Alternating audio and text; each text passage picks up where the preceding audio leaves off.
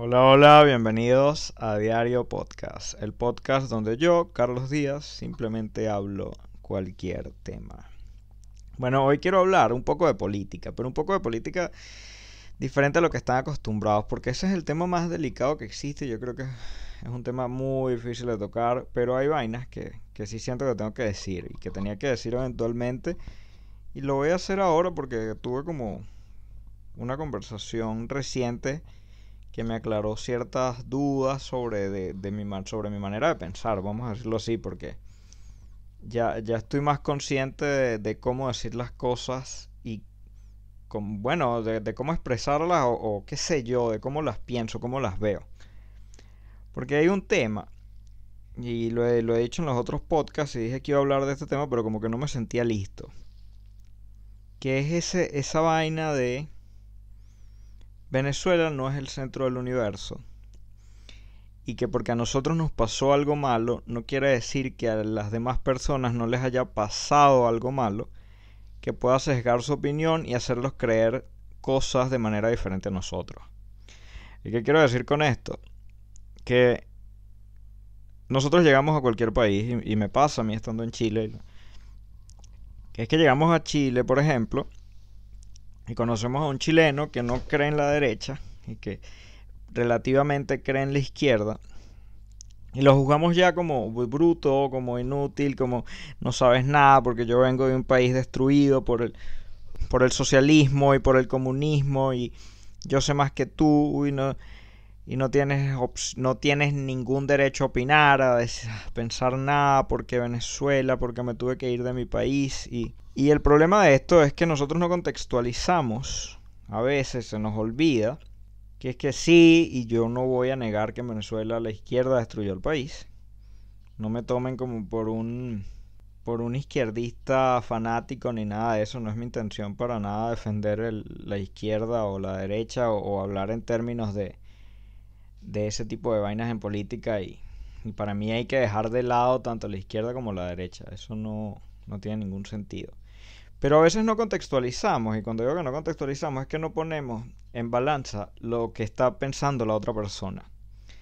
¿De dónde viene esa idea? Muchas veces te vas a encontrar con gente bruta que, que simplemente no, no tiene ningún tipo de idea política y los venezolanos tienen mucha idea política porque Hubo un momento en Venezuela en que de verdad todo era política, todo. Yo tenía 16 años y estaba pendiente de la política y mis amigos y hablábamos de no sé todos creíamos que sabíamos de, de qué convenía y por qué y, ¿no? y el país estaba destruido y, y había, iba a haber elecciones y nos hacían trampa y bueno, el desastre que todos los venezolanos conocemos.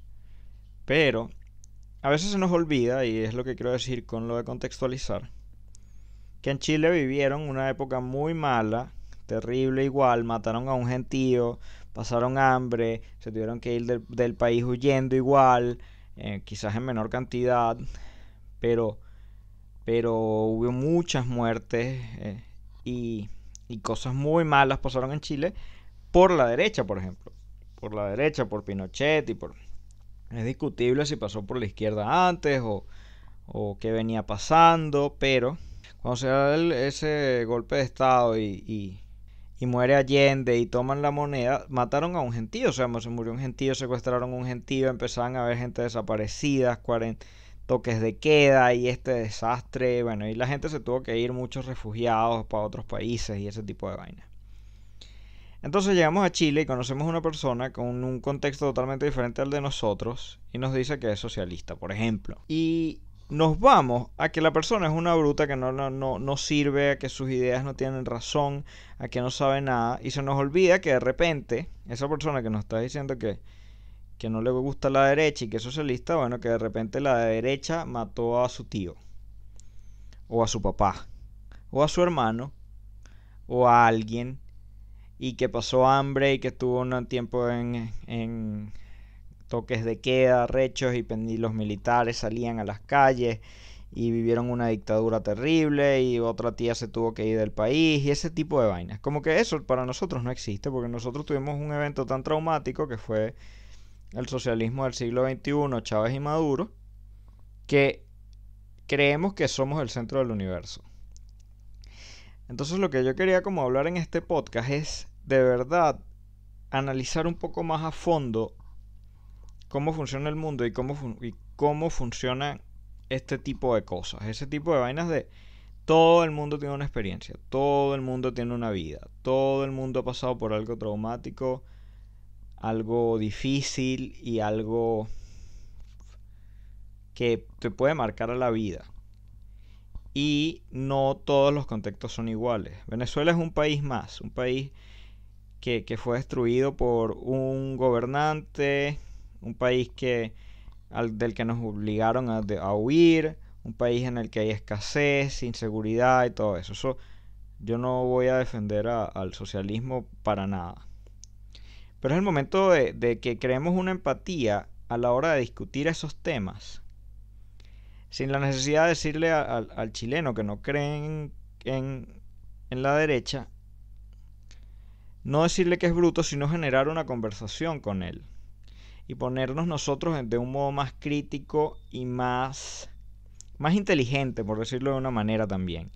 Más inteligente. O sea, cuando nos encontremos con estas personas que no creen igual que nosotros, saber que el socialismo no es una cosa a la que hay que tenerle miedo, porque a ningún sistema político hay que tenerle miedo, ni hay que tacharlo del demonio. Nada, nada es el demonio. el demonio puede ser Chávez y puede ser Maduro.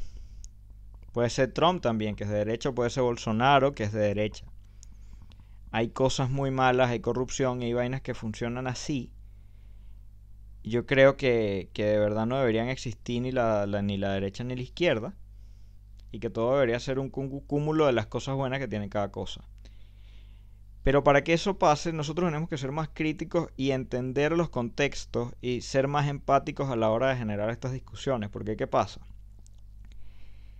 Si a ti viene un chileno y te dice que es socialista y tú lo escuchas y piensas, este lo que es un bruto, un bobo, no sé qué, y se lo dicen, no, porque tú no sabes nada, tú, no, yo vengo de un país, eso no sirve aquí, lo bueno es tener billete y lo bueno es el, el capitalismo y que todo funcione, no sé qué. De repente tienes razón, vamos a suponer que tienes razón, que yo no, no creo que, que, el, que capitalismo salvaje sea la solución, pero digamos que tienes razón en este supuesto. Ahí estás perdiendo toda posibilidad de que esa persona te crea.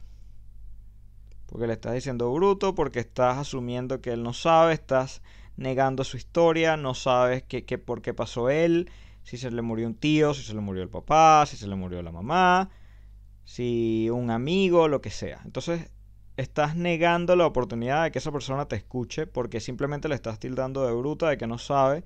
Cuando esa persona no tiene ninguna razón para saber, no es de tu país, no vive en tu contexto, no, no sabe por qué te fuiste, no conoce, no, no sabe nada.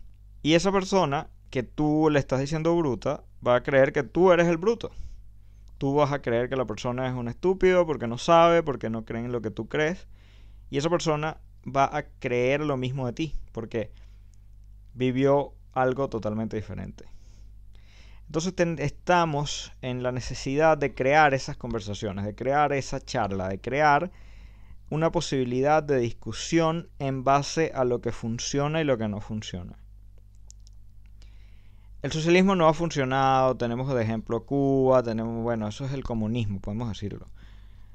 Eh, no ha funcionado, tenemos de ejemplo Cuba, Venezuela, otros países, mm, China, donde han pasado mucha hambre y bueno, y, este, y ese tipo de, sitios que, que ya lo hemos visto muchas veces y no.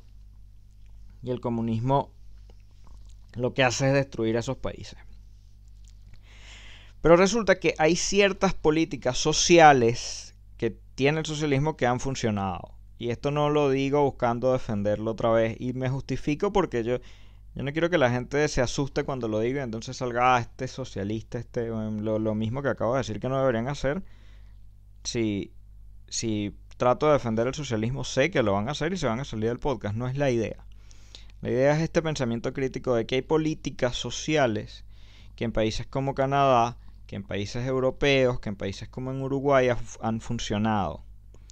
Y han funcionado porque están bien estructuradas no estructurados a lo loco como en Venezuela de saca la es propia aquí, es propia allá, nadie tiene que pagar por un hospital, la, la, educación va a ser gratis, universidades gratis en todos lados y que sea plata del gobierno y la plata del gobierno va a salir de las empresas petroleras, pero aquí vamos a robarnos 90% de esa plata petrolera y no vamos a generar ese ese dinero necesario no lo vamos a otorgar a las universidades y a la medicina pública y a todo este tipo de vainas. Que, que son políticas que en ideas, como idea, funcionan. Eh, o sea, sería genial que la educación fuese gratis, sería genial que la medicina fuese gratis, tener healthcare o, o ese tipo de vainas como lo tienen en Canadá y en... Y, bueno, y como digo, en otros países de Europa, coño, sería genial. Pero ¿qué pasa? que tiene que haber una cierta mezcla de eso con el capitalismo también, ¿verdad? Y espero que hasta aquí estén escuchando, porque sí tiene que haber una mezcla, porque todo, eh, todo el dinero, o sea, cuando tú tienes eh, la posibilidad o se te ocurre dar educación gratis o dar eh, medicina gratis para la gente, que tú tengas esas, por lo menos esas dos cosas esas dos cosas esenciales, educación y, salud gratis. Todo tiene que venir pagado de algo. Todo viene pagado de algo. Eso lo dice Gloria Álvarez eh, en, su conferencia, la más famosa, que, que, estaba por ahí. Eso fue, no me acuerdo ni en qué año fue, 2011 por ahí. Que ella habla y habla sobre el populismo que era una cosa como de cómo combatir el populismo usando la tecnología y eso, ¿no? Y ella cuenta y lo dice, y yo creo que ahí tiene razón. Hay, hay cosas en las que no estoy tan de acuerdo con ella, hay cosas en las que sí. Pero en ese punto yo le doy 100% de la razón. Que es que todo viene pagado de algo. Si tú quieres dar medicina gratis y quieres dar salud gratis, cómo le pagas a los médicos, cómo pagas esa medicina, de dónde va a salir la plata para que ese plan funcione. Y es un poco más complicado de lo que creemos, es un poco más complicado de lo que creemos, pero hay maneras. Hay maneras como, por ejemplo, el impuesto al, al, porcentaje más rico de la población. Que los más ricos no quieren pagar y uno lo piensa como, como una señal de comunismo. No, si los ricos pagan más, sé qué, que trabaje todo el mundo por, por lo que, necesita y todo el, este, la, gente que gana más es porque se esforzó más y, y tienen que pagar para lograrlo y no sé qué, no es culpa de ellos, ellos no tienen que pagarle la salud a nadie y tú puedes salir con esta actitud de, de que no tiene sentido, pero a veces sí tiene un poco de sentido. Y es donde tiene que entrar ese pensamiento crítico de, vamos a permitir el libro de mercado, las expropiaciones van a estar prohibidas. Ustedes van a generar esta cantidad de plata, van a generar esta cantidad de empleos. Pero a la vez tienen que pagar un poco más de impuestos que las personas que no tienen ese tipo de trabajo, que no tienen empresas, porque ellos son los que trabajan para ustedes. Y de ese aumento de, los impuestos a ese 1%, quizás al 10% de la población, yo creo que menos, sí le, se le va a aumentar un poco el, impuesto. Y no es, que, no es quitarle 10 millones de dólares al año, si no, es, eh, son porcentajes reales, cosas que se puedan pagar y vaina para que funcione esto y para que la gente pueda tener salud y educación gratis. Si tú mezclas ese tipo de vaina, un poco más de impuesto allá para, para que las personas eh, pobres o para que las personas de clases sociales más bajas tengan acceso a un una mejor calidad de vida. Eso para mí tiene sentido. Eso para mí tiene sentido porque hay mucha gente acumulando una cantidad de riqueza que nunca, nunca, jamás va a poder gastar. Miles y miles de millones de dólares. Y miles de millones de dólares tanto en Venezuela como en Estados Unidos, como en cualquier parte. Hay gente que crea cantidades de dinero que son absurdas. Que sí se lo ganaron, que sí se lo merecen, que es fruto de su trabajo y el que no lo hace es por flojo. Bueno, a veces no es por flojo y ese es el tema. Que a veces el obrero trabaja mil veces más y se para y y agarra un hacha y tiene que cortar la madera y pegar y subir un ladrillo y les toca trabajar en altura, haciendo un edificio y las vigas y le puede caer una vaina y trabajan horas y horas y horas y horas y no les alcanza la plata. Eso, eso, eso, o sea, eso hay que verlo, eso es un problema. Si la educación y la salud son gratis, por lo menos se les quita ese peso y se les da más oportunidades de tener más tiempo para por lo menos para que los hijos, para no preocuparse por la salud de los hijos y la educación de los hijos. Si la educación mejora, el país mejora. Hay un montón de vainas que se mejoran si se mejora la educación. Si tú empiezas a educar un país mejor, coño, ellos van, primero van a tener más conciencia de quién elegir, primero van a, van a ser más críticos. Una persona bien educada tampoco va a estar saliendo a robar, o sea que la, violencia y la, la delincuencia pueden disminuir. Una persona bien educada probablemente tenga menos tendencia a vicios y a ese tipo de vainas. Si creas programas sociales como como por lo menos el sistema musical, el sistema, el sistema era público eh, lo apoyado por el gobierno, pero también lo apoyaban las empresas privadas. Y las empresas privadas donaban dinero para el Sistema Nacional de Orquestas Juveniles Infantiles de Venezuela, por ejemplo. Entonces que el sistema privado, que las empresas privadas donen a este tipo de programas escolares públicos, eh, si se plantea bien, eso puede funcionar. Si se plantea de una manera como concreta, digamos, si se plantea de una manera inteligente, y de una manera real. Porque en todos los países, vayas de, estés en Venezuela, estés en, en, Estados Unidos, Canadá, bueno, de repente no pasa en Finlandia, de repente no pasa en Suiza, pero en la mayoría de los países, y me atrevería a decir que hasta en Finlandia y en Suiza, eh, van a tener problemas sociales, van a tener problemas y la gente de ese país va a ver sus problemas como los más graves. Yo cuando llego a Chile, que venía de haber pasado hambre, de tener la inseguridad más grande de Latinoamérica, miedo a salir, no tenía teléfono, llegué, bueno, pasé hambre, no tuve noches sin electricidad, muchas. Eh, bueno, todas las vainas que uno sabe de Venezuela. Y yo llego a Chile, entonces hago amigos chilenos y los amigos chilenos, no, pero que Chile es el peor país, que no sé qué, cómo es posible que aquí haya más mall que en ninguna otra parte y que eh, la, la, vida aquí es muy superficial y todo. Y ven es los problemas de su país. Ahora, yo pude haber tomado una, una posición de, coño, pero Venezuela es peor, Venezuela es peor, Venezuela es peor, porque en Venezuela yo no tenía comida. Pero no, yo simplemente decido ser un poco más empático en ese sentido y escuchar qué están diciendo ellos, qué, por qué les parece mal a ellos, qué problemas les genera a ellos.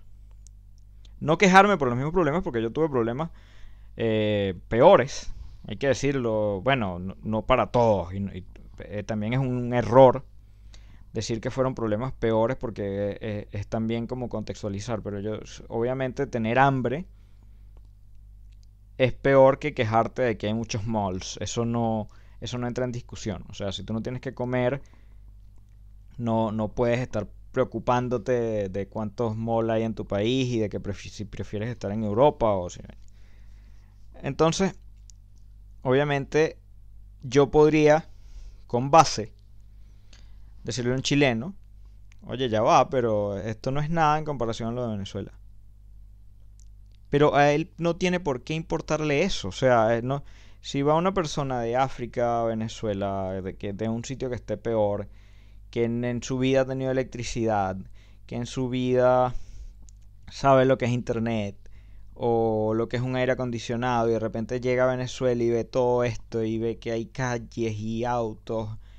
Ahorita, bueno, ahorita no hay gasolina, pero digamos, eh, aún así, o sea, de una, de una tribu en África apartada de la sociedad, donde ha visto la sociedad solo por revistas y llega a Venezuela y ve este país mágico donde de igual hay autos y hay televisores y hay Netflix y que va un poco lento y a veces se pega, pero hay todo esto.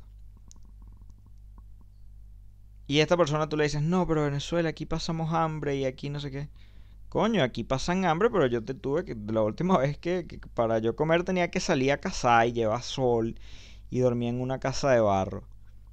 Y él te va a decir, coño, esta vaina es mejor, esto, esto es de pinga, Venezuela es calidad. ¿Tú cómo le dices a esa persona, no, estás equivocado, estás, estás, equivocado, eh, Venezuela es lo peor del mundo? Esa persona no te va a entender. Pero, probable, pero pasa lo mismo con el chileno. Tú le puedes decir, estás equivocado, no te puede entender, pero siempre va a haber alguien que está peor que tú. Y tú no puedes, y tú no pasas el día pensando, ah, este pobre africano ahora sí está en un buen lugar, ¿no? Tú piensas, coño, estás en uno de los peores países del mundo, Venezuela no sirve, está muy mal. Y resulta que, que sí está muy mal, está horrible, está... Yo me tuve que ir de allá, extraño a mi papá por eso, y extraño a mis tíos, a mis hermanos, a mi mamá, y, y estoy en este problema aquí, alejado de mi familia, en otro país, ah, viviendo en una habitación y buscando, bueno, lo típico, por culpa del socialismo, por culpa de lo que pasó en Venezuela. Pero tenemos que crear eh, conversaciones inteligentes alrededor de estos temas. Conversaciones empáticas, tratar de entender a las personas de los otros países y no quejarnos y pensar que, que nuestros problemas son más grandes que los de los demás. Porque en un cierto modo quizás lo sean, repito, pero la verdad es que a nadie tiene por qué interesarle eso. A nadie tiene por qué interesarle lo que pasa allá. O sea, cada quien tiene sus propios problemas. Y nosotros que hemos pasado por estas vainas, que ya sabemos lo que no funciona del socialismo, que, es gran parte, no voy a negarlo, que lo que no funciona del comunismo, lo que no funciona de expropiar, lo que no funciona de que el sector, el sector público el gobierno controle todo, porque eso no tiene sentido, tiene que haber un, sector privado que tenga eh, las posibilidades de crecer y que, se dé un sano eh, libre mercado. Pero también hay cosas sociales que se pueden implementar y que no serían el fin del mundo. Hay ciertas libertades, ciertos beneficios sociales que se le pueden dar a la gente para que su vida sea un poco mejor. Y si no creamos estas discusiones de manera empática, nosotros venezolanos que venimos del peor contexto y llegamos a un sitio que está mejor, por lo menos seamos inteligentes y no critiquemos a las personas de ese sitio porque ya estamos ahí. Y creemos estas discusiones de manera empática, hagámonos amigos de estas personas, escuchemos lo bueno que tienen para decir, que todo el mundo tiene algo bueno para decir. Lo que nos digan que sabemos que no funciona, y si nos dicen no, deberían expropiar el costanera y hacer habitaciones para la gente pobre y eso no tiene sentido. Ahí, ahí podemos nosotros explicarles por qué, pero, pero conversando de manera real, de explicarles lo que pasó en Venezuela, decirles por qué eso no funciona, invitándonos, invitándolos a ellos a decirnos qué cosas han salido mal aquí por la derecha y, y aprender de aquí, aprender de allá y generar conversaciones inteligentes. Estamos muy lejos de generar conversaciones inteligentes ahora. Porque el venezolano siempre cree que tiene la razón, y el chileno siempre cree que tiene la razón, y el argentino cree que tiene la razón, y el español cree que tiene la razón. Y la verdad es que ninguno de nosotros tenemos la razón. No, nadie, ni yo ni nadie. O sea, lo que yo estoy diciendo pudiese ser una estupidez. Pero yo me estoy basando en un pensamiento crítico, en un pensamiento de quiero escuchar lo que me digan los demás y quiero eh, remitirme a las pruebas, pues a las pruebas remitirme a las pruebas me remito para saber si de verdad hay cosas que funcionan o no funcionan en cada una de las partes. Porque Canadá sí funciona con cosas con, con, ideas socialistas, algunas, no todas, porque también hay libre mercado. Repito, no se asusten cuando digo estas vainas. Eh, porque Leopoldo López, por ejemplo, que es, que es el, gran opositor venezolano, también es socialista? Este tipo de vainas, o sea, ¿por qué pasan? ¿Por qué en Uruguay sí funcionó y en Venezuela no? ¿Qué pasó ahí? Ahora, ¿por qué hay tantos países capitalistas que sí funcionan y hay países capitalistas que no, donde no ha funcionado? Porque en países tan grandes como Brasil no son millonarios aun cuando han tenido países gobiernos de derecha mucho tiempo y ahora está uno y por qué todavía no funciona. Hay qué errores estamos cometiendo. Y basar la conversación en los errores y en las soluciones. Y no en tú estás equivocado porque yo sé lo malo de esto, esto eso es una mierda y tenemos que ser todo de derecha y tal. Y entonces sesgamos nuestra opinión solo a las experiencias que vivimos. Nos vamos a pensar que gente como Bolsonaro o como Trump son mejores que Chávez o, o que Maduro simplemente porque nos traumaron, porque vivimos eh, un estrés, porque vivimos en un estrés postraumático de Venezuela increíble. O sea, eso no es mentira, eso es totalmente cierto, de verdad. Yo a veces salgo a la calle y, escucho una moto y siento que me pueden robar y coño, estoy en Chile, aquí las motos son y no ladrones. Y me podrían robar, o sea, yo sé que las motos aquí, las bicicletas te arrancan el teléfono de la mano. Pero de repente si lo guardas en el bolsillo, pasó el susto. Si no es de noche y hay gente. En Venezuela, si guardas el teléfono en el bolsillo, te vieron, te cazan, te persiguen 3, 4 cuadras. Si no entregas el teléfono, te matan y a veces te matan aunque entregues el teléfono. Entonces sí hay algo peor ahí. Sí hay algo peor ahí. Sí sabemos lo malo de Venezuela. Pero aprovechar eso malo para generar discusiones, para generar empatía, para tratar de aprender de los demás, para tratar de convencerlos de manera empática y tratar de escucharlos de manera empática. Yo creo que es más importante que simplemente tachar a las personas de, de, de tontos por no pensar de la manera en que nosotros pensamos. Cuando simplemente le estamos contando una historia de vida personal y ni siquiera escuchamos la de ellos. Porque es muy fácil decir, yo vengo de Venezuela, mi papá no tiene gasolina, mi papá este, no tenía, estábamos cocinando a leña, sé que se va el internet todo el tiempo, es horrible, no hay luz, eh, tenemos mucho miedo al salir a la calle. Es horrible lo que vivimos en Venezuela, es verdad. Pero es fácil decir eso. Pero esa persona si nos dice, y repito, y, puedo sonar eh, repetitivo, esa persona, bueno, pero yo vengo de un país donde no pude pagar la universidad, me tuve que trabajar toda mi vida, mi papá es obrero, vivo en, en Puente Alto y tengo que viajar tres horas diarias para llegar a mi trabajo y aun cuando cobro lo que gano son 350 mil pesos y no me alcanza para mantener a mis tres hijos y vivo sola y mi vida es difícil también.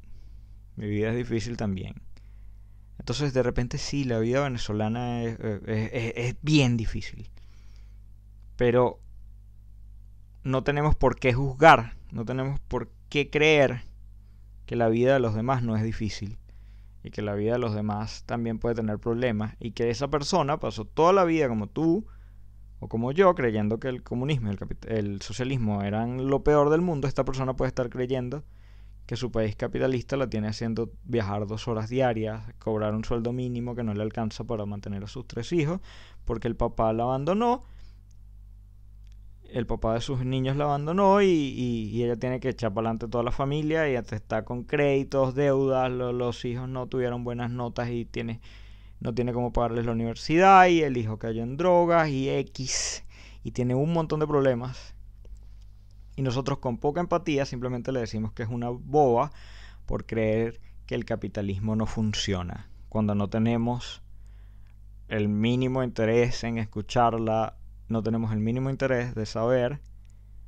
por qué para ella no funciona. Eso está mal. Generemos estas discusiones. Eh, tratemos de convencerla de que el socialismo no es perfecto, el socialismo puede ser una mierda pero tratemos de escucharla a ella porque el capitalismo es una mierda también y tratemos de encontrar equilibrios y balances y tonos de grises y no un blanco y negro completo. Bueno, voy a dejar este episodio hasta aquí. Hablé 30 minutos de un poco de política y creo que está bueno. Espero haber sido claro, espero que no me, no me tilden de, de, izquierdista o de derecha o lo que sea, porque no tengo ningún interés en eso, simplemente quiero ser una persona crítica. Por favor, suscríbanse al canal si les gusta lo que han escuchado, tanto de arte, de emprendimiento, que tengo un podcast de emprendimiento donde quiero de verdad hablar con personas que hacen y que quieren ganar dinero igual y que quieren ser capitalistas. Y es algo que me interesa también, entonces estoy, feliz de haber compartido esta opinión para que no solo crean que mi interés es que la izquierda se apodera del mundo, que nunca lo ha sido. Gracias por escuchar este episodio. Nos vemos en el próximo video. O me escuchan en el próximo podcast. Quizá. 叫。